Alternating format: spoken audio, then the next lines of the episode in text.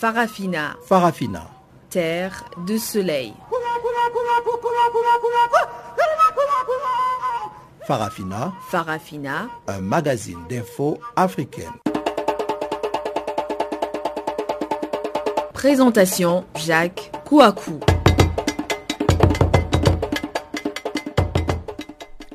Bonjour à toutes, bonjour à tous et merci encore une fois de nous retrouver sur Channel Africa pour suivre Farafina, votre programme en français sur la perspective africaine de l'information.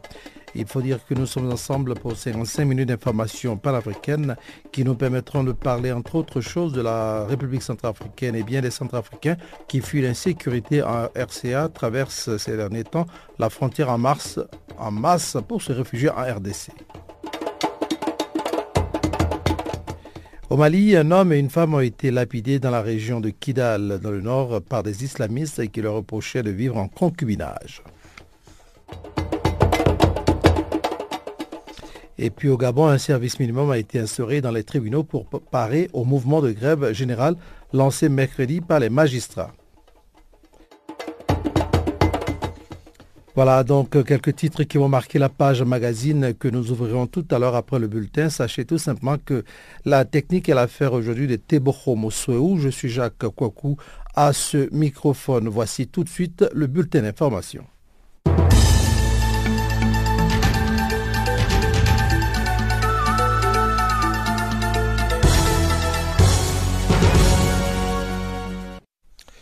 Commençons par le Mali. L'ONU annonce le déploiement d'une force d'intervention rapide dans le centre du pays.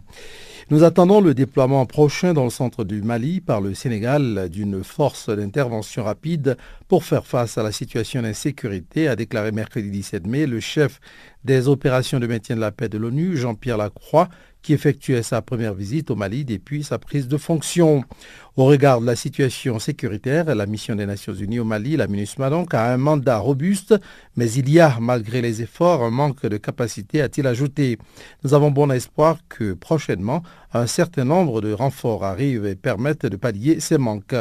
Déployée depuis juillet 2013 sur le territoire malien, cette force de l'ONU compte un peu plus de 12 000 militaires et policiers. Elle est la mission de maintien de la paix de l'ONU la plus coûteuse en vies humaines depuis la Somalie en 1993-1995, avec plus de 70 casques bleus tués en opération. Le Mali demeure instable depuis 2012, en proie à des attaques djihadistes et à des violences Le nord du pays était tombé en 2012 sous la coupe d'organisations djihadistes liées à Al-Qaïda à la faveur d'une rébellion touareg, d'abord alliés à ces groupes, mais qui l'ont ensuite évincé. Les djihadistes ont été en grande partie chassés par une intervention militaire internationale lancée en janvier 2013 à l'initiative de la France et qui se poursuit actuellement. Niger, les autorités ferment plusieurs marchés et restreignent la circulation dans l'ouest. Une dizaine de marchés ruraux ont été fermés et la circulation de voitures et motos a été interdite dans plusieurs zones de l'ouest du Niger pour lutter contre des infiltrations terroristes venant du Mali voisin, ont indiqué jeudi les autorités locales et l'ONU. 16 marchés ruraux ont été donc fermés et la circulation des voitures et motos a été interdite dans des contrées de Taoua de 20h locales à 6h30 du matin et, manière, et plutôt de manière permanente dans plusieurs autres de Tilaberi, a précisé jeudi le Bureau des affaires humanitaires de l'ONU au Tchad à Niamey sur son site internet. Dans cette zone enclavée, les motos sont devenues les principaux moyens de déplacement des assaillants qui se ravitaillent en vivres et carburants sur les marchés locaux où sont également tapis leurs informateurs, a expliqué un responsable municipal de Tilaberi, une région proche du Mali. Ces restrictions entrent dans le cadre de l'état d'urgence reconduit à la mi-mars pour trois mois face à la persistance des attaques dans plusieurs départements de Tilaberi et Taoua, a-t-il souligné. L'ONU dit avoir répertorié 34 attaques perpétrées depuis février 2016 par des groupes armés dans ces deux régions. L'état d'urgence accorde des pouvoirs supplémentaires aux forces de sécurité, dont celui d'ordonner des perquisitions à domicile de jour et de nuit et des fouilles, y compris dans les camps de réfugiés maliens établis dans les zones concernées. Au Nigeria, une autre adolescente de Chibok a été retrouvée par l'armée. Le gouvernement nigérien a annoncé ce mercredi 17 mai qu'une autre écolière de Chibok, kidnappée il y a plus de trois ans par le groupe djihadiste Boko Haram, avait été retrouvée par l'armée alors qu'elle fuyait ses ravisseurs. C'est Bachir Hamad, le secrétaire général de la présidence, qui a fait part de la nouvelle sur son compte Twitter en déclarant ce mercredi 17 mai qu'un hashtag Girl, qui avait pris la fuite de ses ravisseurs, avait été retrouvé par les troupes nigériennes. Terminons par la RDC pour dire que la RDC transfère Joshua French, condamné pour espionnage et meurtre vers la Norvège. Joshua French, âgé de 35 ans, purgeait, jusqu'ici une peine de réclusion à vie pour le meurtre en 2013 dans une prison de Kinshasa de son co-détenu Joslov Moland, un autre ex-soldat norvégien. Je suis très heureuse de pouvoir confirmer que les autorités congolaises ont décidé, mardi 16 mai, de transférer Joshua French en Norvège, a déclaré la première ministre norvégienne Erna Solberg lors d'une conférence de presse à Oslo. Joshua French a atterri ce mercredi 17 mai dans son pays natal où il a été placé sous surveillance médicale car très affaibli par sa détention, a précisé la chef du gouvernement. Joshua French et Choslov Moland avaient tous deux condamnés en 2009 à la peine capitale par un tribunal militaire de Kisangani, à l'est du pays, pour espionnage, détention illégale d'armes de guerre, vol à main armée, association de malfaiteurs et tentative de meurtre. Seul Chuslov Moland avait été reconnu coupable du meurtre du chauffeur d'un véhicule 4x4 qu'ils avaient loué à Kisangani, où ils étaient, où ils s'étaient plutôt rendus en tant que touristes ou en prospection d'affaires selon différentes versions. Chuslov Moland avait été retrouvé sans vie en août 2013 dans la cellule. Joshua French, son co-détenu, avait alors été condamné à la prison à vie pour ce meurtre, bien que les médecins légistes norvégiens aient conclu que Choslov Moland s'était suicidé par pendaison.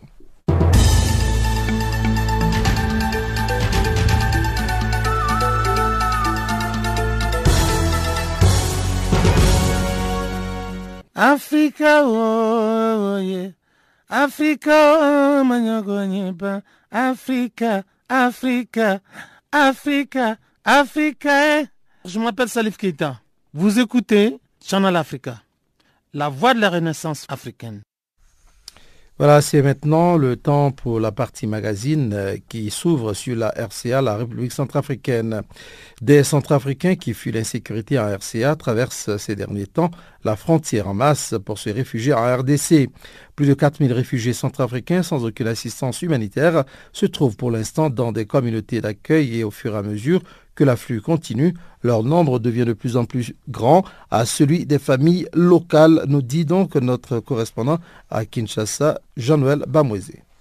Les réfugiés centrafricains continuent de traverser la frontière pour la République démocratique du Congo où ils sont hébergés justement dans des communautés d'accueil au nord-est du pays. Plus de 4000 Centrafricains ont été déjà enregistrés dans ces communautés d'accueil, mais en tout cas, ils traversent des conditions de plus en plus difficiles car ne reçoivent jusque-là aucune assistance humanitaire. Et pour maître Valérie Mugassi qui supervise les communautés d'accueil dans le territoire des Bonto, l'assistance est vraiment un besoin d'urgence pour ces réfugiés car la situation socio-économique se complique davantage dans cette partie de la République démocratique du Congo qui héberge également la population ougandaise d'Embororo. À Bondo, maintenant, à la frontière de la RDC avec euh, la RCA, les choses semblent être précaires parce qu'il y a la présence des réfugiés dans d'autres communautés telles que Ndum, Yangui, il y a aussi Kanzawi, là il y a l'afflux de réfugiés. Aussi dans certaines communautés telles que Diavo, il y a aussi la présence de Mboro qui peut-être toute la communauté vraiment, même leur nombre dépasse ceux des habitants. Les réfugiés en général dans toutes ces communautés-là sont déjà au nombre de 4122 réfugiés. Les Mbororo maintenant sont déjà au nombre de 1226 Mbororo. Mais la localisation maintenant se diffère dans les différentes communautés qui le long de la rivière Mbomu. Jusque-là, ils n'ont pas encore bénéficié de l'assistance et aussi la situation sociale devient de plus en plus compliquée les habitants ne sont pas en mesure de les accueillir et ça pose des problèmes. Comment les loger, comment les faire nourrir. Les nombres dépassent déjà les nombres des habitants. Alors la situation sociale, même économique, devient compliquée. Pendant ces temps, le nombre des déplacés internes qui fuient les violences dans la région du Kassai, dans le centre de la République démocratique du Congo, augmente. C'est en tout cas ce qu'a indiqué le Bureau des Nations Unies pour la coordination des affaires humanitaires, l'OCHA, qui a également affirmé que des plaidoyers sont en cours pour essayer de recueillir des fonds destinés à l'assistance des déplacés. Plus de 23 000 nouveaux déplacés enregistrés la semaine dernière selon la coordinatrice de communication du système des Nations Unies, Florence Marshall. 23 700 nouveaux déplacés originaires de la région du Kassai ont été rapportés au cours de la semaine écoulée, y compris pour la première fois une vague de 2200 personnes arrivées dans la province du Kwilu. Ceci porte le nombre de provinces de la RDC, de la RDC touchées par la crise à 8 sur 26. Les violences répétées contre les civils ont fait plusieurs centaines de morts et d'habitations incendiées, ainsi que plusieurs victimes de violences sexuelles. Les Nations Unies et leurs partenaires poursuivent leur plaidoyer afin de recueillir des fonds pour apporter une aide multisectorielle d'urgence aux personnes dans le besoin. Les déplacements à masse des populations qui fuient les violences et autres exactions commises par le phénomène Kamwina Sapu dans la région du Kassai a fait de la République démocratique du Congo le pays africain désormais en proie au plus grand nombre de déplacés internes sur son territoire. Plus de 3,7 millions de déplacés internes selon le Bureau des Nations Unies pour la coordination des affaires humanitaires. Effectivement, c'est depuis le mois d'août 2016 que des affrontements entre la milice du chef coutumier Kamwina Sapu et les forces armées de ce pays, les FRDC, secouent la province du Kasaï central. Mais en tout cas, pour l'instant, ils se sont propagés aux provinces limitrophes, à savoir le Kasaï oriental, la Lomami et le Sankourou. Channel Africa Kinshasa, Jean-Noël Bamwezi. Farafina. Farafina. Terre de soleil. Farafina. Farafina. Un magazine d'infos africaine. À la suite de la RDC ou de la RCA si vous préférez, voici donc un élément sur le Mali. Un homme et une femme ont été lapidés dans la région de Kidal, dans le nord, par des islamistes qui leur reprochaient de vivre en concubinage. C'est la première fois depuis 2012 que des faits similaires sont signalés dans ce pays, alors qu'on reste sans aucune indication sur l'identité des islamistes à la base de cette barbarie. Voici un compte-rendu de Guillaume Cabissoso. Selon un des élus de la région de Kidal, la mise à mort du couple s'est déroulée mardi dans la vallée des Gadlites, entre les localités d'Agoulok et Tessalit. C'est la première fois depuis 2012 que des faits similaires sont signalés au Mali, dont le vaste nord a été contrôlé pendant près de dix mois, en mars-avril 2012 jusqu'à mi-janvier 2013, par des groupes djihadistes liés à Al-Qaïda.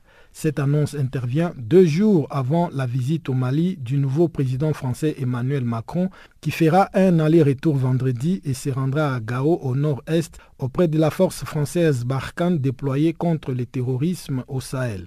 Accusé d'avoir violé la loi musulmane, le couple a été arrêté et tué à coups de pierre par les islamistes qui ont filmé la scène. La lapidation avait été annoncée aux habitants et entre 11 et 21 personnes y ont assisté. Aucune indication n'a pu être obtenue sur l'identité des victimes ni des islamistes en question. Une source de sécurité malienne a simplement indiqué avoir appris l'exécution par lapidation d'un homme et d'une femme mardi dans la région de Kidal par les terroristes qui les accusaient d'avoir eu des relations sexuelles hors mariage. L'Association malienne de défense des droits de l'homme a condamné des lâches assassinats et demandé que leurs auteurs soient arrêtés et jugés. Le 29 juillet 2012, alors que le nord du Mali était sous les jougs des djihadistes, deux membres du groupe en Sardine avaient lapidé en public à Gadoulok un homme et une femme auxquels ils reprochaient d'avoir eu des enfants sans être mariés.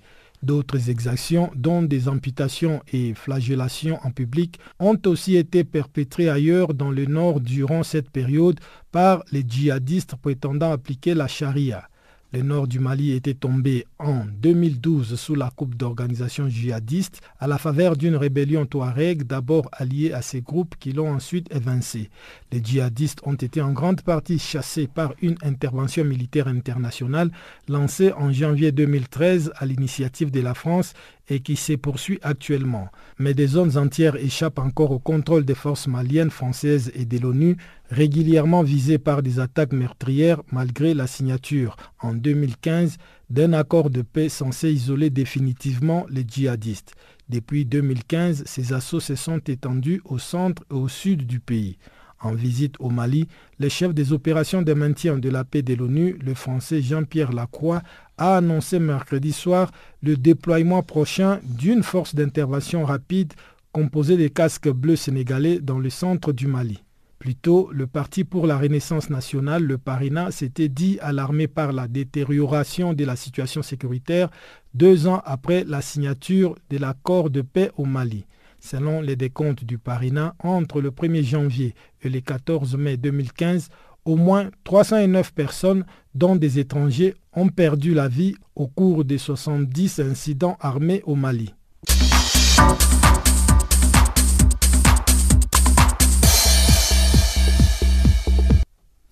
Gabon, un service minimum a été instauré dans les tribunaux pour parer au mouvement de grève générale lancé mercredi par les magistrats. Les grévistes réclament de meilleures conditions de travail et dénoncent la vétusté des édifices qui abritent les services provinciaux. Pour plus de précisions sur ce mouvement d'humeur, suivons ici les explications d'Engema Ella Germain, président du syndicat national des magistrats gabonais, qui s'est confié à Guillaume Cabissoso. Oui, il faut savoir, euh, nous avons euh, commencé une grève qui a fait plus de trois mois, que nous avons suspendu parce que le ministre de la Justice et certains membres du gouvernement nous avaient promis de résoudre le problème d'une manière un peu plus rapide. Mais il fallait qu'on leur laisse la possibilité de le faire sans pression. Nous avons donc suspendu cette grève. Et le 11 mai, après trois mois de suspension, nous avons essayé de faire l'état des lieux. Et nous nous sommes rendus compte que rien n'avait bougé. Tout ce que nous avons laissé en suspens, notamment les, le, les locaux pour les magistrats du, tribunal administratif de Port-Gentil et de Franceville. Rien n'avait été fait. Les locaux aussi des magistrats administratifs de Libreville, rien, euh, on n'avait pas encore pu leur donner la maison qui, les locaux qui avaient été promis.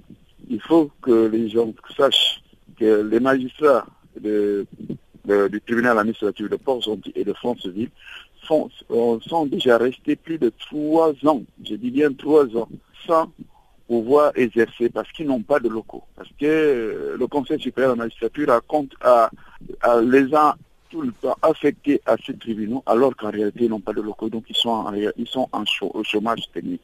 Et nous avons donc dit qu'on ne peut plus continuer comme ça. Il faut que ces jeunes collègues aient des locaux pour pouvoir exercer normalement mais malheureusement, ça n'a jamais été fait. Ils nous ont promis que les choses allaient être faites, mais nous sommes toujours restés dans le cadre des promesses. Lorsque nous sommes retrouvés à l'Assemblée générale avec les collègues, ils n'ont pas accepté cette situation et ont préféré, par solidarité avec ces collègues, nous avons donc décidé d'aller en grève si les choses ne sont pas faites dans les conditions que nous voulons. Et pendant ces trois mois de suspension, qu'est-ce que le gouvernement vous a dit autour de vos revendications? Pendant le, lorsque nous sommes restés en suspension, nous avons bien sûr euh, maintenu disons, les négociations avec le, avec le gouvernement. Mais malheureusement, on, nous a plus mis dans les situations de, promesses que de réalité. Parce que il faut reconnaître une chose, c'est que nous avons un immeuble au niveau de Libreville qui devrait être affecté aux magistrats euh, plutôt à la juridiction administrative, le tribunal administratif de Libreville et la cour d'appel administrative de Libreville, mais il était dans un premier temps occupé par le ministre de la Justice et le, ministre de l'égalité des chances. Et le ministre de la Justice est parti de là en février, mais le ministre de l'égalité des chances est resté. Donc ce qui fait en sorte que les magistrats euh, qui composent les juridictions que je viens de citer ne pouvaient pas, euh, ne pouvaient pas s'installer. Donc le ministre de l'égalité de chance, à ce qu'il semblerait, parce qu'on est toujours dans le doute, semblerait est en train de s'en aller pour pouvoir permettre à ces jeunes de s'installer.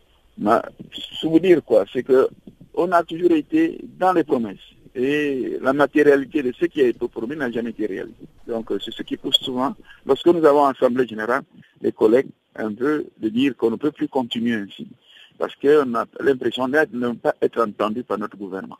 Et actuellement, quel est votre interlocuteur attitré? Parce que cette grève a été encore relancée après que le ministre de tutelle ait été contacté, je suppose. Notre interlocuteur, c'est toujours le ministre de la Justice. Il faut reconnaître une chose, et nous, nous savons, que le ministre de la Justice entreprend quand même des actions, mais malheureusement, il n'est souvent pas accompagné par les autres, ses collègues, dans le sens que, bon, tout n'est pas de son ressort. Par exemple, quand il s'agit de parler de, de, de locaux, d'argent, c'est pas de son ressort. Et la plupart traînent les pieds. Les choses qu'ils peuvent faire en deux jours ou en moins en une semaine sont, sont étalées à plusieurs mois. Donc, euh, lorsque nous voyons le ministre en train de vraiment de faire tout le nécessaire pour pouvoir parvenir à nous trouver des solutions, mais malheureusement, je prends le cas du décret 404 qui devait être appliqué pour les hauts magistrats. Nous sommes partis de février, mars, avril, en train dans les promesses. Et à la fin, on finit par être, ça, ça finit par énerver les collègues qui, à l'Assemblée générale, demandent carrément la suspension. Canal Afrique, l'histoire de l'Afrique, www.canalafriqueenunmot.org. Au Tchad, les activistes du mouvement IENA de la société civile veulent intenter une action en justice contre l'Agence nationale de sécurité. Cette décision survient alors que Bertrand Solo Ngandje plutôt, le coordinateur de Tournons la page, euh, Tchad et également porte-parole d'IANA, a été arrêté et torturé avec d'autres activistes. Bertrand Solo Ngandje, qui a été condamné à six mois de prison avec sursis, ainsi que son camarade de lutte Nadjo Kaina Palmer, était au micro de Pamela Kumba. C'est vrai qu'on a été arrêté et condamné à six mois de prison sursis avant d'être libéré. On a fait 20 jours en prison. Parce que euh, nous avons été arrêtés par les agents de renseignement et là-bas, on a été torturé avant d'être remis à la police judiciaire plus tard pour être euh, mis sous mandat de dépôt à la maison d'arrêt d'Amsénéné. Donc, euh, nous avons été torturés au niveau de l'agent euh, renseignement qui nous a enlevés et séquestrés. Et qu'est-ce que les agents des renseignements voulaient savoir? Vous appartenez à une organisation de la société civile. Donc, euh, a priori, vous n'êtes pas euh, euh, politique. Bon, vous savez, ils nous taxent toujours d'être avec l'opposition parce que le fait d'avoir des, opinions contradictoires, le fait d'avoir dénoncé la malgouvernance, la mauvaise gestion du pays, les gens ils croient que nous sommes manipulés par les partis politiques d'opposition. Donc, les agents de renseignement, à nous séquestrant, ils voulaient savoir est-ce que euh, les, hommes politiques sont derrière nous.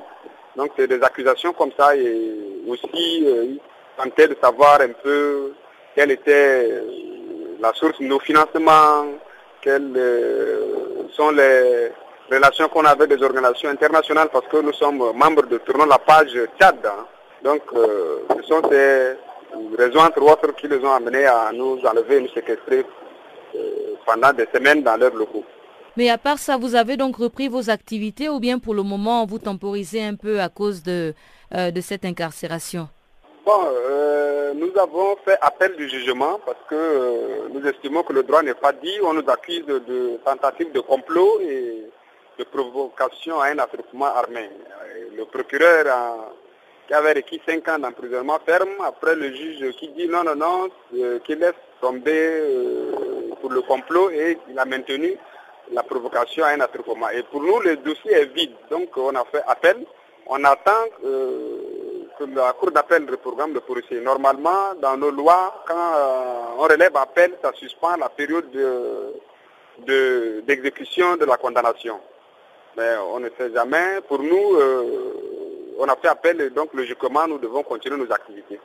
Bon, ah, nous sommes en train d'attendre du côté de parquet pour que ça soit euh, reprogrammé.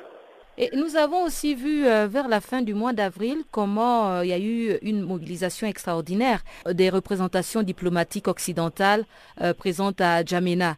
Donc elles étaient toutes réunies autour de l'Union africaine pour demander au gouvernement de mettre un terme à ces arrestations arbitraires et aux détentions illégales.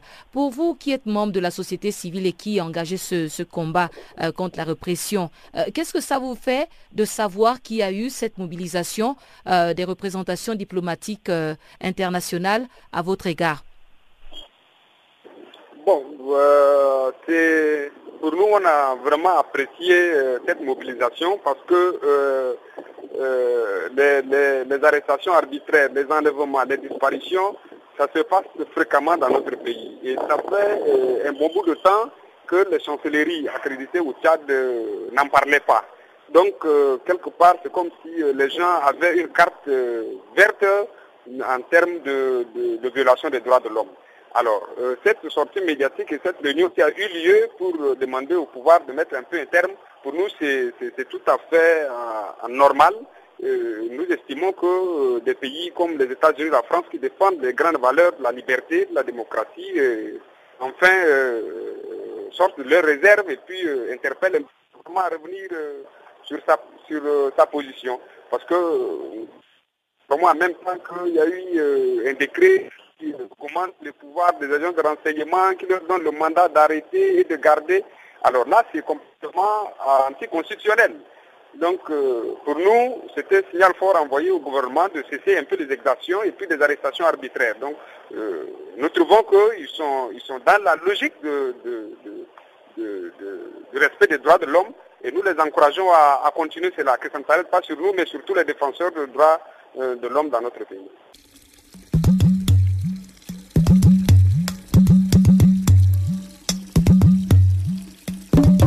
Vous écoutez Channel Africa à la radio et sur internet www.channelafrica.org.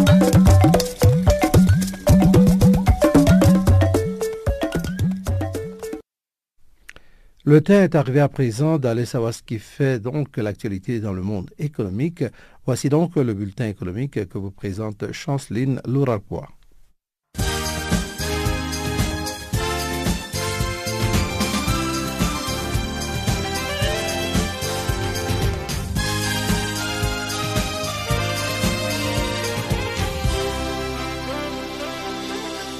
Bonjour. Le monde entier célèbre ce mercredi 17 mai la journée internationale de télécommunications. Le thème retenu pour cette année est Big Data pour un méga impact. Ce thème est conforme aux travaux de l'Union internationale de télécommunications et met en évidence les développements technologiques qui ont facilité l'émergence des données massives ainsi que l'élaboration des normes liées à ces données. En effet, les big data désignent un ensemble très volumineux des données provenant de tous les secteurs de l'administration publique et du secteur privé notamment les informations des gestions administratives et financières, les messages vidéo, les informations climatiques et les enregistrements des transactions en ligne. Notons que la journée internationale des télécommunications marque le 152e anniversaire de l'Union internationale de télécommunications créée le 17 mai 1865.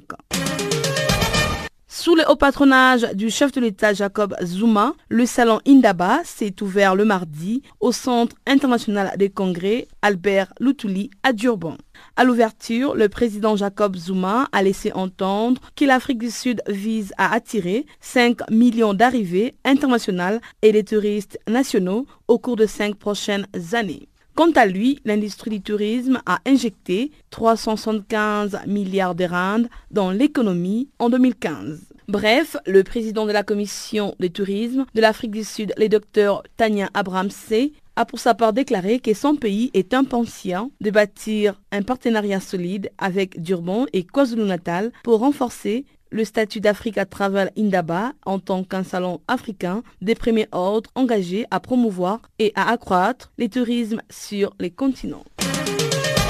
Barclay a l'intention de vendre 16% des parts de sa filiale africaine Barclay Africa Group. La transaction est actuellement estimée à 1,5 milliard de dollars. En attendant l'autorisation des régulateurs sud-africains, la banque britannique promet que la taille de vente sera modifiée dans quelques jours. Cette banque cherche à diminuer sa participation dans sa filiale africaine de 50,1% aujourd'hui à moins de 20% afin de déconsolider la structure de son bilan et de dégager des fonds pour les investir ailleurs. Rappelons qu'en février dernier, Barclay avait déjà annoncé avoir demandé la permission au régulateur bancaire sud-africain et au ministre des Finances de diminuer sa participation dans sa filiale au-dessous de 50%. Basé à Johannesburg, Barclay Africa Group a vu ses cours dégringoler à leur plus bas niveau depuis juillet 2016, une semaine après les limogeages de l'ancien ministre de l'économie, Pravin Gordon, pour atteindre une valorisation de 9,1 milliards de dollars. Cette année, l'action Barclay Africa Group a chuté de 15%, signant ainsi la pire performance de l'indice des banques du pays.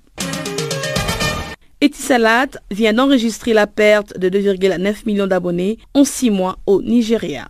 L'antenne nigérienne de l'Émirat est également secouée par une crise financière avec une dette de 1,2 milliard que traîne l'entreprise. En effet, l'opérateur a vu son nombre d'abonnés actifs passer de 22,5 à 20,8 millions, soit 1,7 million d'utilisateurs perdus ces six derniers mois.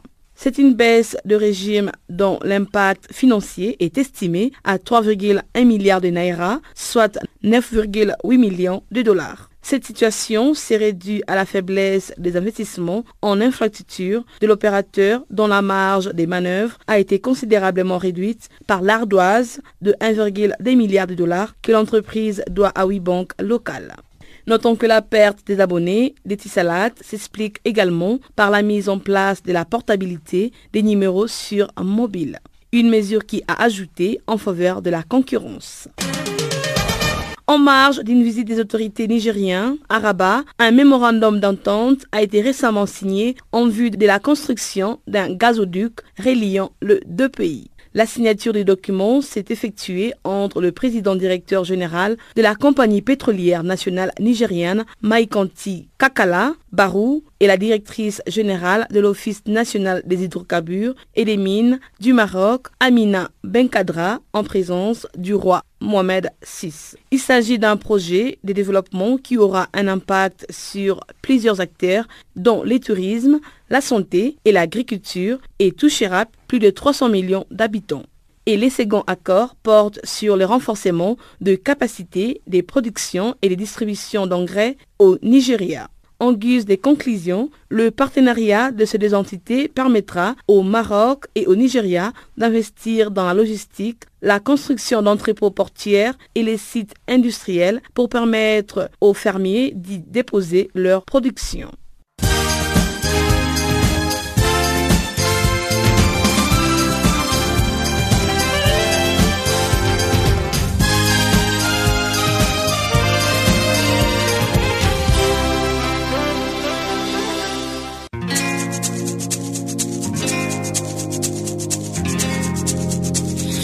Vous écoutez Farafina, un programme en français sur Canal Afrique émettant de Johannesburg. Pour vos réactions à nos émissions, écrivez-nous soit à l'adresse électronique suivante farafina.channelafrica en un seul ou envoyez-nous un SMS au numéro qui suit 00 27 833 81 56 59.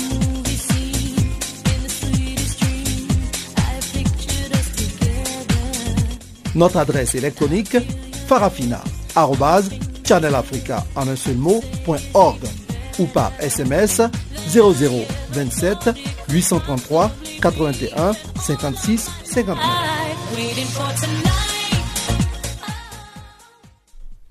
Seconde partie de ce programme, nous ouvrons avec le Zimbabwe. Au Zimbabwe donc, son Excellence Thorsten Hutter, ambassadeur d'Allemagne accrédité à Harare, a conditionné la reprise de la coopération avec l'Union européenne par des indemnisations.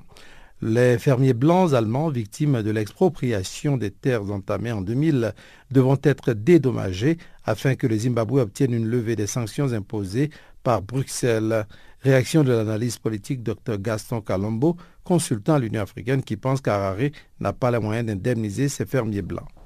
Je crois que ça c'est, comme on dit, une fuite en avant. Hein. Si vous voulez qu'on revienne à l'année à l'année 2000, euh, l'année 2000 c'est l'année où il y a eu le, référendum où les fermiers blancs avaient voté pour euh, euh, pour le, parti de, de hein, le mouvement pour les, pour la démocratie. Donc, Mugabe n'était pas content du fait que les, fermiers blancs qui avaient toujours été dans son camp aient changé tout d'un coup et puissent commencer maintenant à voter pour l'opposition. Alors, il avait promis qu'il allait leur donner une leçon. Et cette leçon-là, donc, ça a été l'expropriation des terres sans, donc, sans, sans compensation. Et vous avez vu où est-ce que ça a mené comme catastrophe, parce que si vous étiez au Zimbabwe en 2000, je crois que vous serez cru à un certain moment dans un petit paradis, tellement tout était beau, la vie était facile, même moins cher par rapport à l'Afrique du Sud des produits sud-africains qui coûtaient moins cher au Zimbabwe. Ça, on était là en ce moment là-bas, on a, on a connu cette situation, mais quand vous y allez maintenant, c'est un, autre monde. Vous vous demandez si c'est toujours le même pays ou un autre monde.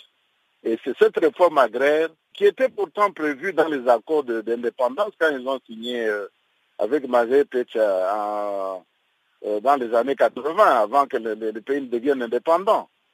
Euh, il y avait donc cette, clause-là a été écrite que la Grande-Bretagne devait compenser la réforme agraire au Zimbabwe. Mais malheureusement, avec Tony Blair qui était au pouvoir, Tony Blair avait dit qu'il n'en était pas question. Alors Mugabe avait dit qu'il allait lui parler le langage qu'il va comprendre. Et c'est le langage donc qu'il a sauté sur l'occasion de cette histoire de fermiers qui ont changé de camp. Et ils ont commencé à arracher les terres avec le, le vétéran de, de, de, qui, qui, était donc euh, au fond de, ce mouvement-là. Mais cela a détruit complètement les tissus économiques du pays parce que le Zimbabwe était assis en fait sur son agriculture qui était très prospère. Beaucoup de fermiers ont perdu leurs fermes. Il n'y avait pas que les Allemands, il y a eu des Sud-Africains, il y a eu des Anglais, il y a, il y a toutes les nationalités là qui étaient impliquées dans les fermes, ils avaient perdu. Comment expliquer aujourd'hui l'attitude euh, du président Robert Mugabe? M. Mugabe veut mettre sur le dos des Occidentaux le fait que son économie n'est pas perdre parce qu'il y a eu des sanctions. si vous analysez ces sanctions, vous trouverez que ces sanctions n'ont jamais frappé le peuple zimbabwéen. Ces sanctions, c'était pour quelques individus du, gouvernement, dont l'entourage de Mugabe, qui, qui, sont retrouvés avec leurs biens et qui ont été euh, bloqués dans, c'est ça le mot, bloqués donc euh, dans, les, banques ou les, là où ils ont l'habitude de mettre leur argent et ils ne pouvaient plus voyager. voilà, c'est ce genre de sanctions-là. Mais ce n'était pas une, situation qui était dirigée contre euh, le peuple zimbabwéen. Le problème, c'est surtout la mauvaise gouvernance, la corruption qui s'était installée dans le milieu du gouvernement, qui ont fait qu'une économie qui était très prospère s'est retrouvée aujourd'hui en néant et c'est très simple, les Zimbabwe n'ont même plus de monnaie à l'heure où nous parlons. Alors ils demandent à ce que les Allemands puissent, puissent dédommager. Non, les, fermiers allemands exigent que Mugabe puisse dédommager, les dédommager avant de reprendre les, activités. Mais il va les dédommager avec quoi? Le pays n'a plus rien. Moi, je crois que ce qu'il faut faire maintenant, que tous les fermiers qui sont sentis euh, floués dans cette, dans cette opération d'expropriation euh, des terres, puissent peut-être se retrouver autour d'une table et prendre, euh, trouver peut-être un terrain d'entente pour pouvoir reprendre les activités. Mais reprendre les activités, cela signifie qu'on devra leur remettre leur ferme.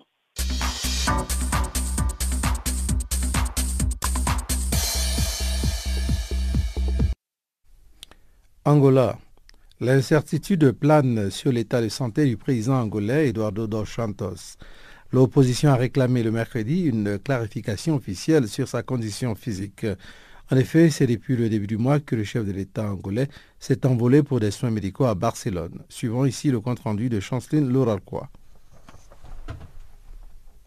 À l'issue d'une conférence de presse tenue le mercredi à Luanda, les opposants angolais réclament la vérité et rien que la vérité sur l'état de santé de l'actuel président Eduardo Dos Santos. Au pouvoir depuis 37 ans, ce dernier est entre la vie et la mort dans une clinique privée à Barcelone. Il est le deuxième président en service d'Afrique, le plus ancien après Obiang Nguema de la Guinée équatoriale. Nous sommes tous préoccupés par les manques d'informations officielles sur l'état de santé du président de la République, a dénoncé Raphaël Savimbi, le fils de Jonas Savimbi, figure historique de l'UNITA, le principal parti d'opposition. Un analyste politique proche de l'opposition, Agostino dos Santos, a ajouté qu'ils ont besoin d'explications sérieuses et claires concernant l'état de santé du chef de l'État, Eduardo dos Santos. Depuis la semaine dernière, le rumeur sur l'état de santé du président Eduardo Santos s'est multiplié du jour au jour. La rumeur attribue à José Eduardo Santos un cancer de la prostate qui n'a jamais été confirmé par le gouvernement. Face à ces rumeurs, Isabelle Dos Santos, la fille du dirigeant, a publié un message sur son compte Instagram. Quelqu'un est descendu si bas au point d'inventer des informations sur la mort d'un homme dans le but de créer de la confusion et du tumulte dans la politique angolaise, a-t-elle réagi sur les réseaux sociaux. Celle-ci a les contrôles de la plus grande banque angolaise dénommée FBA depuis le 6 janvier 2017. Et depuis, elle demeure toujours à la tête de la compagnie pétrolière nationale Sonangol. Cette compagnie traverse jusqu'aujourd'hui une passe financière difficile en raison de la chute des cours de l'or noir depuis 2014. En date du 3 janvier 2017, le président angolais José Eduardo Santos avait déclaré à la presse qu'il ne se représenterait plus à l'élection prochaine prévue au mois d'août. Le général à la retraite Joa Lorenzo a été officiellement désigné le même jour pour succéder à l'actuel président José Eduardo dos Santos. À la même période, les noms de l'actuel ministre de la Défense et vice-président du mouvement populaire pour la libération de l'Angola avaient été approuvés par les comités centrales du dit mouvement. Cet homme de 70 ans a toutes les chances de succéder au président José Eduardo Santos qui a confirmé qu'il passerait la main à l'issue des élections générales d'août après 37 ans de règne. Sa nomination à la vice-présidente du mouvement populaire pour la libération de l'Angola en août dernier fait alors entrer cet homme avide de pouvoir dans le cercle étroit des dauphins possibles de l'actuel président. La constitution angolaise ne prévoit pas de scrutin présidentiel, mais précise que les postes de chef de l'État revient au numéro 1 du parti qui remporte les législatives.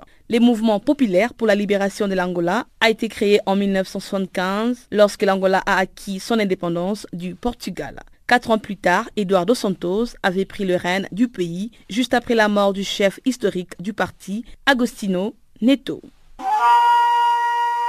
Farafina. Farafina. Terre de soleil. Farafina. Farafina. Un magazine d'infos africaine. Un élément sur l'UNICEF à prison. Prélude à la réunion du G7 prévue la semaine prochaine. Un nouveau rapport de l'UNICEF publié ce jeudi 18 mai tire la sonnette d'alarme sur le nombre d'enfants réfugiés et migrants non accompagnés.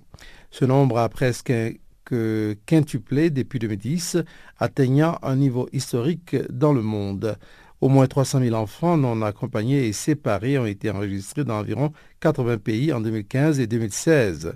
Afshan Khan, directrice régionale de l'UNICEF et coordonnatrice spéciale pour la crise des réfugiés et des migrants en Europe, nous en parle au micro d'Alpha Diallo de la radio des Nations Unies.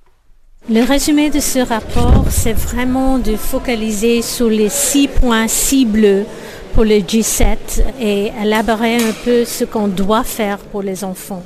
Le premier, c'est protéger tous les enfants réfugiés et euh, migrants, surtout les enfants non accompagnés qui arrivent et la prévention de l'exploitation et violence contre les enfants. Le deuxième est d'arrêter le système de détention des enfants réfugiés et mettre en, place euh, des alternatives comme le système de gardiens d'appui en famille. Le troisième, c'est de protéger les enfants et rendre les familles ensemble. Quatrième, c'est que tous les euh, enfants réfugiés migrants ont accès à des services euh, sociaux, santé et éducation. Et cinquième, de voir que les, quels sont les facteurs qui poussent les, les enfants à partir de son propre pays. Et enfin, s'adresser à cette, situations qui, qui créent ce problème à, la base, c'est-à-dire opportunité à éducation, opportunité d'avoir l'emploi pour les enfants. Et sixième, c'est quelque chose que je trouve qui est très important, et c'est adresser les xénophobies et les discriminations euh, dans les pays de transit euh, et destination. Parce que même pour les, jeunes qui sont arrivés, ils sont en face de de discrimination et exploitation et une forme de s'adresser et, de combattre la xénophobie qui existe en ce moment. Mais comment expliquez-vous qu'il y ait 300 000 enfants non accompagnés, réfugiés, migrants? C'est un chiffre qui est en effet extraordinaire. Mais si on regarde les nombres de conflits, on a eu une grosse augmentation des nombres des enfants qui, euh, qui fuient le conflit dans leur propre pays.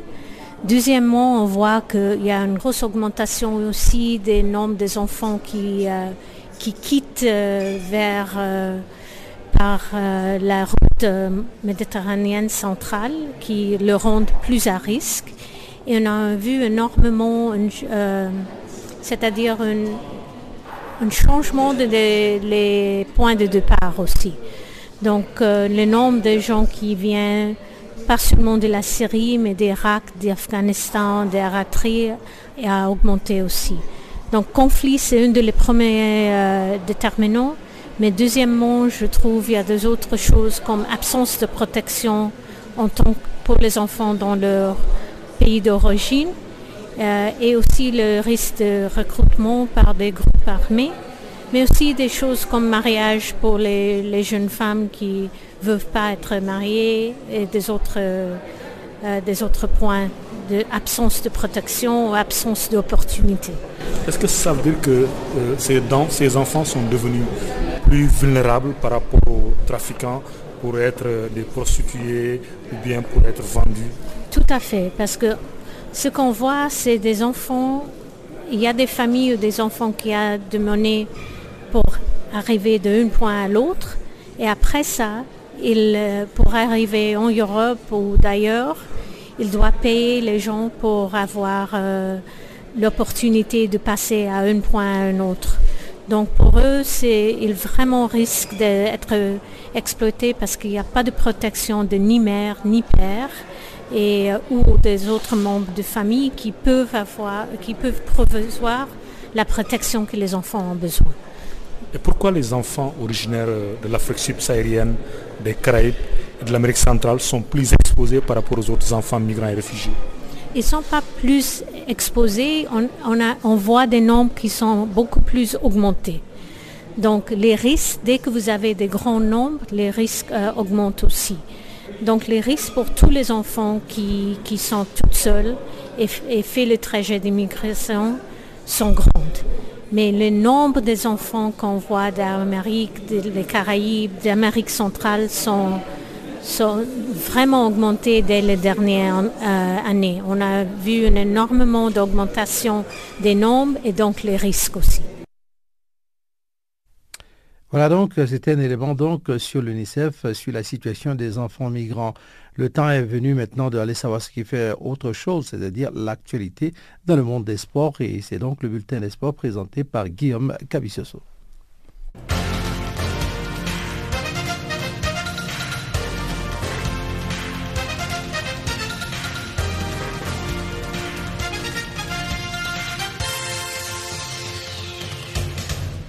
Bonjour à tous.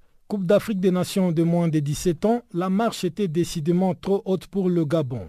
Après la correction subie face à la Guinée, un but à 5, le pays hôte de la Cannes 2017 de moins de 17 ans a de nouveau pris l'eau en s'inclinant 5 buts à 0 mercredi face au Ghana pour sa deuxième sortie dans la compétition. Ce résultat a pour effet d'éliminer les Panteros tout en qualifiant le Black Star pour le demi-finale et le mondial de la catégorie. Emmanuel Toku à la 27e et 33e minute ainsi qu'Eric Aïa à la 58e et 61e minute ont chacun signé un doublé, puis Arin a enfoncé le clou à la 76e minute.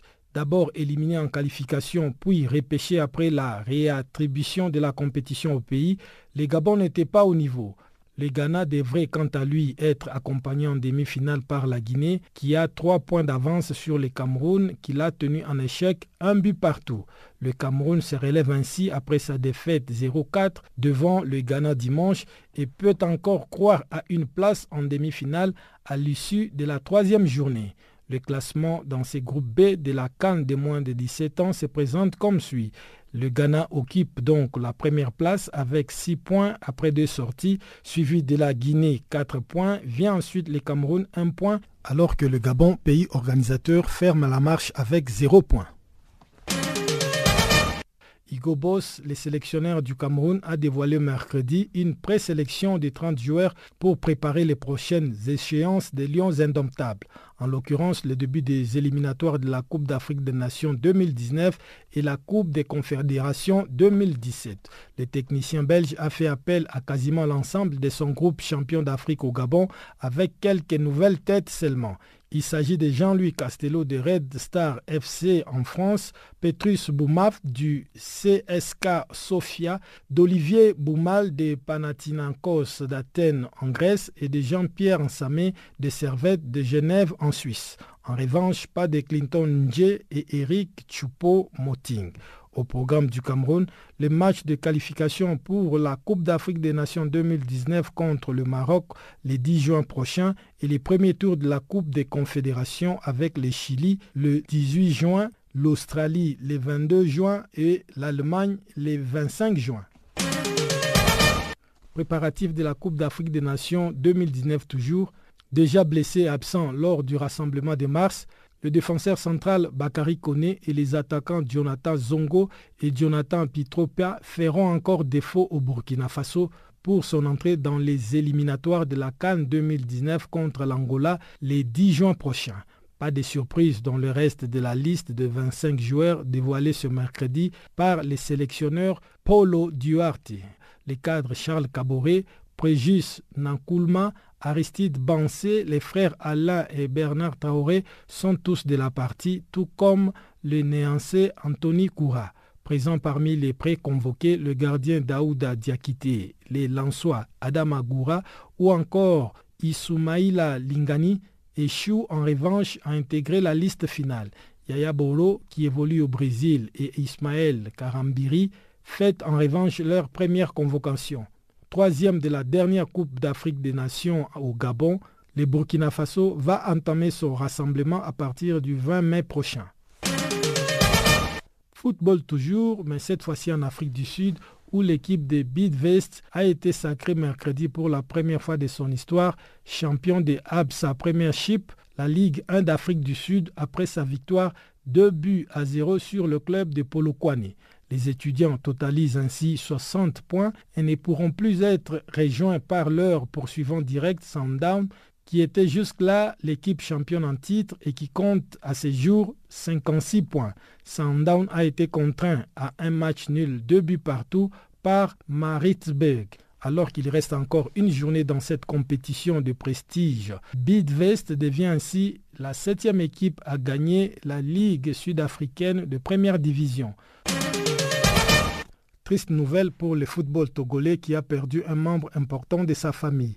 Le président de l'AS Togo Port, club presque champion cette saison, et Soyaba Boukpessi a rendu l'âme ce jeudi. Il traînait une maladie depuis déjà quelques années et s'était déjà rendu plusieurs fois en Europe pour des soins avant de regagner les Togo.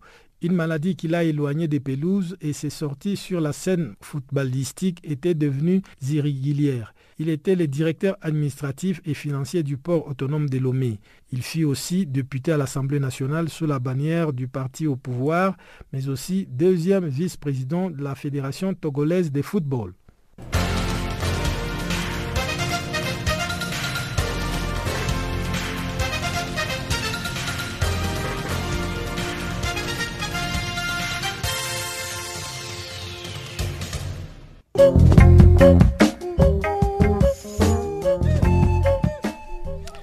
Voilà, Farafina pour aujourd'hui, c'est terminé. Farafina mise en onde pour vous par Teboho Mosouerou, Jacques Kwakwa ce microphone avec tous nos, disons, nos euh, amis journalistes et nos confrères de partout sur le continent. Nous vous disons merci d'être restés jusqu'à 7 heure avec nous. Et bien, on va se retrouver demain à la même heure sur la même fréquence. Portez-vous bien. Au revoir.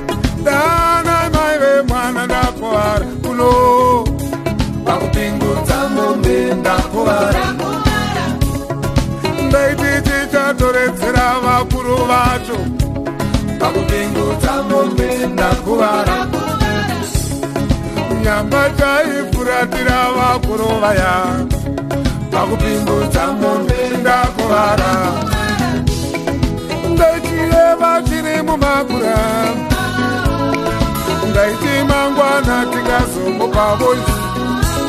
Zvitandiremera chazokura ndiri kumave mwana tandikunda.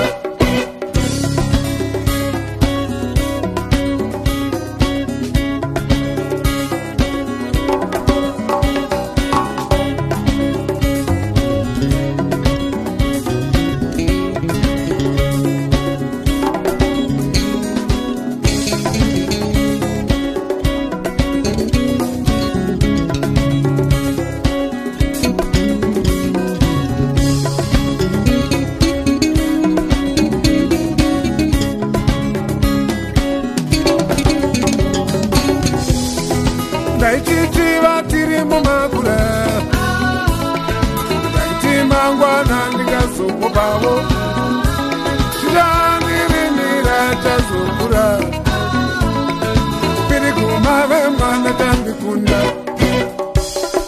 svezamai vemwana ndakuvara pakupingudza mombe ndakuvara dana mai vemwana ndakuvara pakupingudza mombe ndakuvara ndaiti chichatoredzera vakuru vacho.